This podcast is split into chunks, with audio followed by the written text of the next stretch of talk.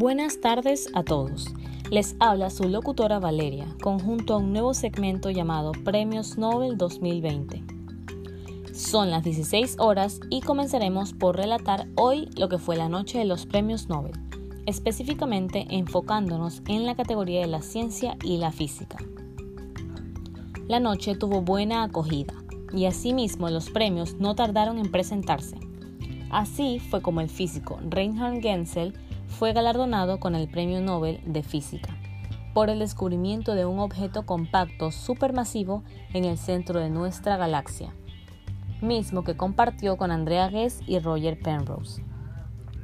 Reinhard Genzel, nacido el 24 de marzo de 1952, es un astrofísico alemán. Estudia astronomía infrarroja y submilimétrica. Él y su grupo están activos en el desarrollo de instrumentos terrestres y espaciales para la astronomía, usándolos para rastrear movimientos de las estrellas en el centro de la Vía Láctea, alrededor de Sagitario, y mostrar que estaban orbitando un objeto muy masivo, ahora conocido por ser un agujero negro. Gensel también participa activamente en estudios de formación y evolución de galaxias. Gensel, en conjunto a Jess y Penrose, demostraron que la relatividad de Einstein lleva a la formación de agujeros negros. Y por su parte, los tres descubrieron que un objeto invisible y extremadamente pesado gobierna las órbitas de las estrellas en el centro de nuestra galaxia, la cual se conoce como el agujero negro. Roger Penrose utilizó ingeniosos métodos matemáticos en su demostración de que los agujeros negros son una consecuencia directa de la teoría general de la relatividad de Einstein. El mismo Einstein no creía que los agujeros negros realmente existieran. Estos monstruos superpesados que capturan todo lo que entra en ellos. Nada puede escapar, ni siquiera la luz. En enero de 1965, diez años después de la muerte de Einstein, Roger Penrose demostró que los agujeros negros realmente se pueden formar y los describió en detalle.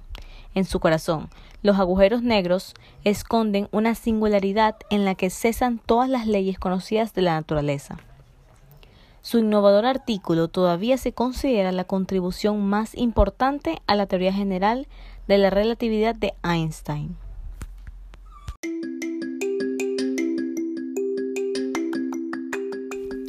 Reinhard Genzel y Andrea Ghez lideran cada uno de los grupos astrónomos que, desde principios de la década de 1990, se ha centrado en una región llamada Sagitario A, en el centro de nuestra galaxia.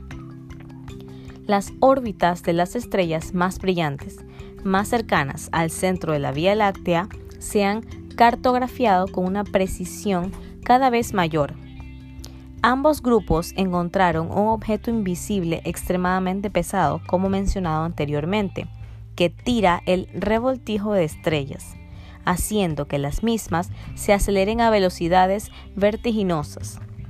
Alrededor de 4 millones de masas solares se agrupan en una región no mucho más grande que nuestro sistema solar. Esto fue todo por la información de hoy. Esperamos tenerlos nuevamente en nuestra próxima sección que tratará sobre el mundo del cine y sus mitos. Asimismo, esperamos que nuestro segmento del día de hoy les haya interesado.